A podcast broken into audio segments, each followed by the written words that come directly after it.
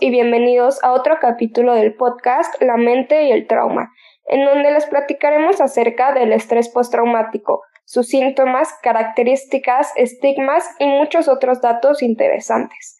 Mi nombre es Dania Pérez y estoy con mis compañeras Montserrat Núñez, Romina García, Daniela Díaz y Carla Muñoz. Antes de adentrarnos en los temas de este capítulo, daremos un breve resumen de lo que ya hemos hablado. Pero si no has escuchado nuestro primer capítulo, en donde explicamos qué es el TEPT, ve a escucharlo para que cuentes con la información necesaria y tengas una idea más clara de lo que ya hablamos. Como ya mencionamos en el capítulo anterior, el trastorno de estrés postraumático, o TEPT, es un tipo de trastorno de ansiedad. Qué curioso que sea de ansiedad, ¿no? Sí, uno creería que la ansiedad es mover tu pierna y morderte las uñas, pero es impresionante cómo la ansiedad se puede manifestar de tantas maneras. Sí, hay muchos trastornos de ansiedad. Bueno, pero regresando a lo que decía, es un trastorno de ansiedad el cual tiene que ver con la respuesta de tu cuerpo y mente hacia la recuperación o tiempo posterior a un evento de estrés. Como su nombre lo dice, esta se genera tras un evento traumático que te haya generado mucho estrés, preocupación o ansiedad. Pero recuerden que el que una persona esté en un evento traumático no necesariamente implica que vaya a desarrollar TEPT. Esto dependerá de la persona, sus factores de riesgo, sus factores protectores y el tipo y duración del evento que haya vivido. Ahora sí, ya que dimos un breve resumen de lo que es, vamos a adentrarnos más en los síntomas del TEPT. Como en cada trastorno, los síntomas varían según la persona. Existen cuatro tipos de síntomas principales que la persona puede vivir. Estos son la reviviscencia de los hechos, síntomas de evasión, síntomas de hipervigilancia y reactividad y síntomas cognitivos y del estado de ánimo. La reviviscencia de los hechos puede ser alrededor de pesadillas, pensamientos intensos y el más común de flashbacks. Cuando la persona sufre de flashbacks, su mente lo hace sentir como si estuviera viviendo ese momento tan aterrador de nuevo, por lo que las emociones que se presentaron durante el suceso, tales como estrés, angustia, miedo, ansiedad, terror, e, entre otros, pueden volver a surgir. Estos flashbacks surgen de forma automática y es como si estuvieras reviviendo el evento una y otra vez. A pesar de que lo revives en tu mente, estos recuerdos o flashbacks pueden ser tan vívidos y pueden sentirse tan reales que el cuerpo puede reaccionar como tal. Es decir, no solo resurgirán las emociones, sino que también puedes tener sensaciones físicas, tales como percibir olores, sonidos, sensaciones, imágenes, dolor, sudoración, etc. A mí esto se me hace súper irónico, a ustedes, ¿no? ¿Por qué lo dices? Pues porque en lo personal, si algo terrible me pasara, a mí me gustaría dejarlo en el pasado y de hecho trataría de ya no pensar en eso, pero tu mente hace todo lo contrario, te recuerda esto tan terrible que pasó cuando simplemente quieres olvidarlo. Es como si tu propia mente te engañara. Claro, ¿por qué tu mente te estaría recordando algo que te hizo tanto daño? Sí es curioso eso, pero pues así es como funciona la mente. Pasando al síntoma de evasión, esto sería todo lo contrario al primer síntoma del que hablamos. Aquí la persona intentará consciente o inconscientemente evadir todo aquello que le recuerda el trauma. Puede ser personas, lugares, olores, objetos, etc. También puede padecer de un bloqueo, es decir, su mente bloquea lo sucedido en el evento, haciendo que la persona no lo recuerde o que presente dificultades para acordarse de detalles o incluso cosas más significantes. Esto funcionará como mecanismo de defensa y es la manera en la que tu mente intentará protegerte. Un claro ejemplo de esto sería cuando una persona deja de conducir tras un accidente automovilístico. Uno pensaría que este síntoma es mejor que estar reviviendo el evento, pero la verdad es que este síntoma también es muy significativo y es importante tratarlo. El tener un bloqueo o evadir lo sucedido también te puede traer consecuencias graves emocionalmente. Pasando al tercer síntoma, este sería el síntoma de hipervigilancia. Aquí la persona puede llegar a tener un nerviosismo significante, en donde puede sobresaltarse fácilmente, tener arrebatos de ira, y este siempre estar alerta al peligro causando ansiedad, tener dificultades para dormir, estar en un estado muy tenso, entre otros. Claro, realmente si presentas cualquiera de estos síntomas, es importante ir con un profesional, Creo que un buen ejemplo de esto serían las víctimas de abuso sexual o violación. A veces pasa que después de haber sufrido por esto, si alguien, especialmente un hombre, llega a tocarla o agarrarla, aunque no sea con mala intención, la víctima puede sobresaltarse, tener un ataque de ira o de ansiedad debido a lo que vivió. Es cierto, su mente va a estar mucho más alerta y puede reaccionar aunque su cuerpo ya no esté en peligro. Es como estar en un estado de alerta constante, ¿no? Te alarmas con mucha facilidad. Sí, en parte sí. Esto puede acabar generando mucha ansiedad junto con el nerviosismo. Así es. Bueno, yendo al último síntoma, este sería los síntomas cognitivos y de estado de ánimo, que creo que es algo de esperarse. Después de que vives algo traumante, es claro, claro que tu estado de ánimo puede cambiar. Ojo, que no hay que confundirlo con estar triste o enojado por unos días, sino que realmente implica un cambio en tu personalidad y en tu manera de funcionar, por decirlo así, en la sociedad. Sí, por supuesto.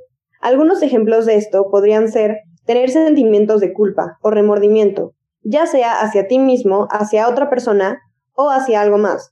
Tener pensamientos negativos de uno mismo o el mundo, es decir, cambia tu perspectiva en la que te ves a ti o al mundo. Perder interés en las cosas que antes disfrutabas. Presentar problemas para concentrarse, entre otros. Es súper importante aclarar que tras un evento traumático, la persona puede presentar con alguno o varios de estos síntomas, pero esto no significa que tengas TEPT. Para poder decir que una persona lo tiene, estos síntomas deben de presentarse por más de cuatro semanas y es importante que un profesional lo diagnostique. Claro, una persona puede sufrir un evento traumático y su cuerpo y su mente intentarán recuperarse de diferentes maneras. En algunas se verán estos síntomas, pero eso no implica que tengas TEPT. Bueno, estas fueron las características de los cuatro síntomas principales. Sin embargo, la persona puede también sufrir de otros síntomas como ansiedad, depresión, dificultades para dormir, dificultades para socializar, irritabilidad, sentirse distante, entre otros. Los síntomas también pueden ser físicos, como tener dificultades para respirar, migrañas, secreciones elevadas de sudor, palpitaciones, entre otras cosas. Es impresionante cómo todos estos síntomas te siguen día tras día, ¿no? Totalmente. Tienen muchos efectos en la vida diaria en muchos aspectos, como en la vida social, en la escuela o trabajo, la salud y tu estado mental. Tras sufrir alguna situación traumática, muchas personas suelen ser menos extrovertidos, tener comportamientos nerviosos, no poder dormir, vivir con miedo a volver a vivir alguna situación de este tipo, alejarse de sus seres queridos y, y muchas Además, el sufrir de ese trastorno podría conllevar a otros. Sí, como depresión. Exactamente, como depresión, trastornos alimenticios, abuso de sustancias y pensamientos y acciones suicidas. De hecho, una de nuestras compañeras que se encuentra aquí sufrió de este trastorno mental, ¿no es así? Así es, yo sufrí de trastorno de EPT cuando tenía 17 años, ahorita tengo 18. Y platícanos, en tu caso, ¿de qué, de qué síntomas padeciste? Bueno, en mi experiencia personal, yo tuve tanto el síntoma de reviviscencia como el de hipervigilancia. Y platícanos, ¿cómo fue? ¿Qué era lo que sentías? Pues yo en el momento tuve varios flashbacks. La mayoría de estos eran de una imagen en particular, y pues sí es bastante feo, porque no es algo que tú logras controlar. En mi caso, la imagen simplemente se me aparecía en mi cabeza y era realmente muy difícil de quitarla, cuando yo todo lo que quería era olvidarme de lo sucedido, y especialmente de esa imagen en particular. Esto me pasaba varias veces al día, y una vez que se me aparecía esta imagen, mi humor cambiaba por completo. Me sentía muy irritada y me empezaba a doler mucho la cabeza. Lo último que quería era convivir con otras personas. Prácticamente todo lo que quería era encerrarme en mi cuarto y quedarme ahí. Qué duro. ¿Y qué nos puedes contar de la hipervigilancia? Bueno, este síntoma también fue bastante característico en mí. Me alarmaba y me alteraba muy fácilmente. En ciertas ocasiones realmente me llegaba a asustar mucho, aunque ni yo ni nadie se encontraba en peligro. Esto hizo que mi ansiedad aumentara notablemente y que me empezara a afectar en mi vida diaria. Habían veces en las que por esta hipervigilancia y pensamiento de que lo sucedido iba a volver a pasar, me quedaba paralizada por momentos, ya que realmente me llegaba a asustar mucho por cosas muy insignificantes. Sí es algo que cambia tanto tu vida diaria como tu persona, pero afortunadamente con terapia y el apoyo de mi familia logré recuperarme. Me alegro mucho que hayas tenido el apoyo necesario. Sin duda, es un trastorno muy fuerte y muy interesante de conocer. Estoy de acuerdo, y es muy impactante el apoyo que pueda sentir uno por parte de sus seres queridos en situaciones como esta, pero ¿cómo podríamos saber si alguien a nuestro alrededor está pasando por algo así?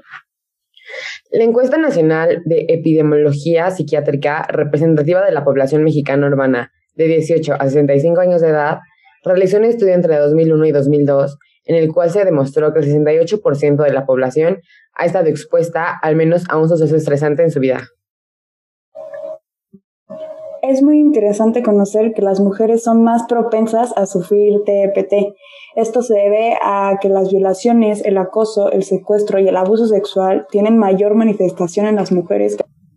Otro punto muy importante también es que hay mucha gente que tiene ideas erróneas como mitos acerca de este trastorno.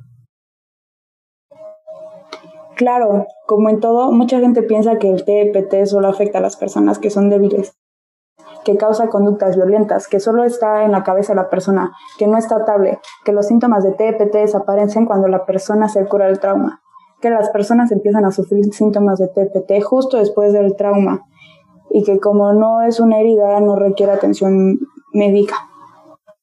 Como pueden ver, el TPT puede afectar de manera significativa la vida de una persona. Es muy importante no tomar ninguno de los síntomas y secuelas de manera ligera. También es importante conocer las características de estos síntomas y la manera en la que pueden llegar a afectar a alguien. Si conoces este trastorno, es más probable que seas capaz de darte cuenta si tú o alguien lo tiene y así poder conseguir ayuda.